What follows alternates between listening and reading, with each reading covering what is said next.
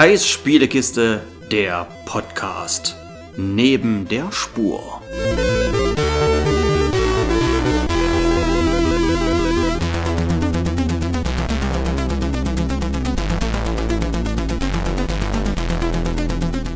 Moin moin und willkommen zu Neben der Spur Folge 3, die ich heute ausnahmsweise mal komplett alleine aufnehme. Der Grund dafür ist relativ simpel, ich möchte mich bedanken.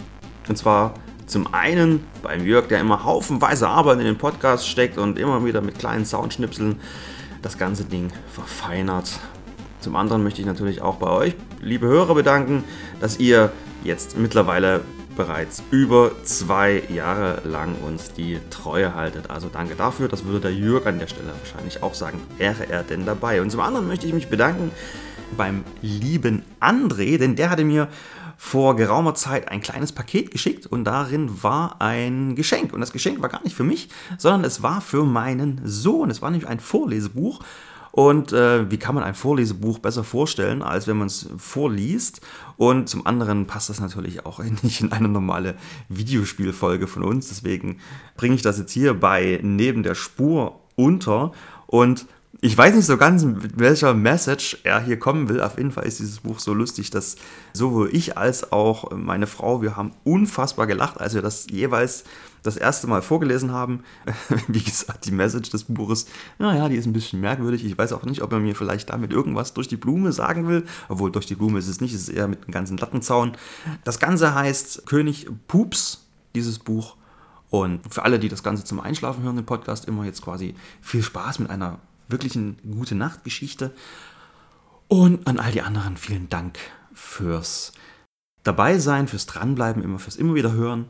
Danke euch allen und an dieser Stelle schon mal jetzt bis zum nächsten Mal und jetzt viel Spaß mit König Pups. Es war einmal in fernem Land, da war ein König sehr bekannt. Er war zwar mild und auch sehr weise, doch erzählte man sich leise, dass er wohl ein Leiden habe, hatte er doch diese Gabe, dass er stets gar furchtbar stank, nachdem er aß oder auch trank, denn dann entflohen ihm in Kürze wahrhaft fürchterliche Fürze. Der arme König litt gar sehr, kaum etwas wünschte er sich mehr, als dass er endlich sei befreit und nicht mehr gleich ein jeder schreit, setzt rasch die Nasenklammern auf, der König kommt die Gasse rauf denn wer in seiner Nähe war, nahm immer nur das eine wahr. Wenn diesem König Luft entwich, so stank es gleich gar widerlich. Der König, traurig und bedrückt, zog sich in seine Burg zurück. Zu stark empfand er arge Schmach, da blieb er lieber im Gemach. So konnte es nicht weitergehen, da musste dringend was geschehen, denn ein König muss regieren, seinem Volk den Weg diktieren. Doch stets, wenn er das Wort ergriff, es prompt aus seinem Darme pfiff. Verzweifelt er den Leibarzt bat, ob dieser wüsste einen Rat. Dem Leibarzt war es sonnenklar, was Schuld an der Misere war. Der Speiseplan sei viel zu schlecht und eines Königs nicht gerecht. Durch edel duftende Gewürze könne man die üblen Fürze leichten Wohlgeruch verwandeln. Günstig sei es, Honig, Mandeln, Pfefferminz und Walderdbeeren statt der Bohnen zu verzehren. Zwiebel, Kraut und Rosenkohl blähen auf, das weiß man wohl. Besser seien die Gerichte, bei denen man darauf verzichte. Bald schon strömten aus der Küche herrlich duftende Gerüche. Der König aß es mit Genuss und dachte erst noch voll Verdruss, wie einfach doch die Lösung war, als es wiederum geschah. Kaum hatte er das Brot gekaut, das Essen nicht mal halb verdaut, da war ein grässliches Rumoren laut zu hören für alle Ohren. Was die Theorie versprach, die Praxis leider gänzlich brach. Wenn auch das Essen köstlich roch, des Königs Pupse stanken doch. Der König weinte bitterlich, die böse Ahnung ihn beschlich, dass der Gestank ihm folgt ins Grab, da es für ihn kein Mittel gab. Er zog daraus den klaren Schluss, dass er wohl damit leben muss. Vielleicht, so rief sein treuer Schneider, braucht es einfach noch mehr Kleider. Eine dicke Mantelschicht durchdringt ein Pups ganz sicher nicht. Des Königs Augen wurden groß, den Einfall fand er ganz famos, drum rief er hoffnungsvoll, so dann, und legte alle Mäntel an, die er in seiner Kammer fand, und schnürte sie mit straffem Band. Dem König wurde es schrecklich heiß, er badete im eigenen Schweiß, sein Kopf war bald schon puderrot und Luft bekam er nur mit Not. So stand er keuchend und verschwitzt und sichtlich völlig überhitzt, doch all dies war ihm ganz egal, wenn nur beendet sei die Qual, die ihm sein Darm allzeit bescherte und des Volkes Spott ernährte. Da hörte er still und gedämpft, wie sich ein Pups ins Freie kämpft. Der König kurz die Luft anhielt, ob denn der Schneider recht behielt. Kurz währte seine Hoffnung noch, doch bald darauf er es schon roch, der Pups trotz allerlei Gewand den Weg hinaus ins Freie fand. Der Hofstaat sah betreten drein und fühlte mit des Königs Pein. Nun sprach der Größte der Gelehrten, Herr, wir folgen falschen Fährten. Keine Lösung etwas bringt, solange Luft nach außen dringt. Erst wenn der Weg verschlossen ist, auch Heilung zu erwarten ist. Dem König schien dies sogleich logisch, und so stopfte er euphorisch einen Korken hinten rein und sperrte so die Winde ein. Tatsächlich hielt der Korken dicht, man roch des Königs Pupse nicht.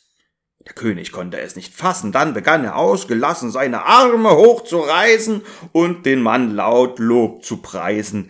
Auch der Hofstaat fiel mit ein und freute sich ganz ungemein an, jeder hielt ihn für genesen, wär der nicht der Druck gewesen, der von innen kräftig drückte, und als der König sich kurz bückte, flog mit einem lauten Knall der Korken raus mit Überschall. Die ganzen aufgestauten Gase krochen prompt in jede Nase. Erschüttert stand der König da, das Fest abrupt beendet war. Der Hof stand still, vor Schreck gelähmt. Der König war zutiefst beschämt. Er hatte so fest dran geglaubt, nun senkte er bedrückt sein Haupt, zog sich zurück in seine Kammer voller Leid und voller Jammer.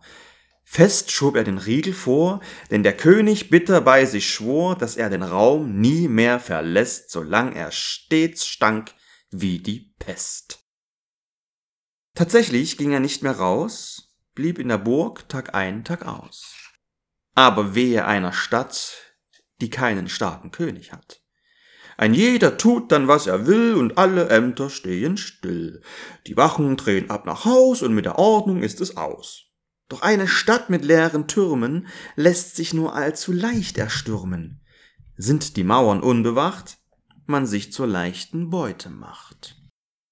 Schon bald war es in aller Munde, auch der Feind erhielt die Kunde, dass die Stadt war nicht beschützt, da so ein König wenig nützt, und gleich am nächsten Tage stand der Feind formiert am Waldesrand.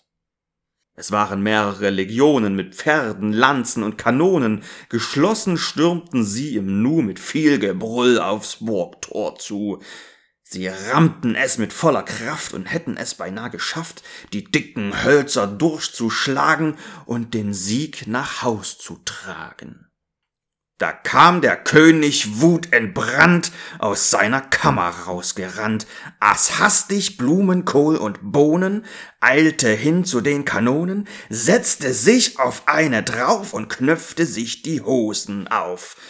Sobald sein Po das Rohr verschloss, auch schon der erste Pups rausschoss.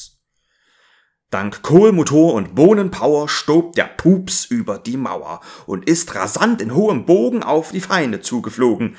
Eine Salve sich ergoss auf den Feind dort hoch zu Ross. Die Feinde rangen mit der Luft, als so des Königs übler Duft gar plötzlich auf sie niederkrachte und sie akut zum Würgen brachte. Der so grässliche Gestank legte ihre Nerven blank. Ein jeder rang mit Atemnot, es drohte der Erstickungstod. Die Männer traf's mit voller Wucht, und bald schon drängten sie zur Flucht. Das Volk, das dies Spektakel sah, zunächst zu tief verwundert war. Die Bürger konnten es kaum fassen, die Feinde hatten abgelassen. Die Gefahr, sie war gebannt, die Feinde waren fortgerannt, durch des Königs Unterfangen war das Volk dem Tod entgangen. Er hatte seine Scham bezwungen und den Sieg allein errungen. Wenn auch die Stadt ganz furchtbar roch, so wussten seine Bürger doch, dass solch ein Auftritt nur mit Schneid, mit Heldenmut und Tapferkeit und nur von einem starken Mann derart gemeistert werden kann. Der König stank zwar fulminant, doch dieser Mief für Größe stand. Drum brach ein Riesenjubel aus, ein jeder spendete Applaus so schallte es weit in die Welt, König Pups ist unser Held.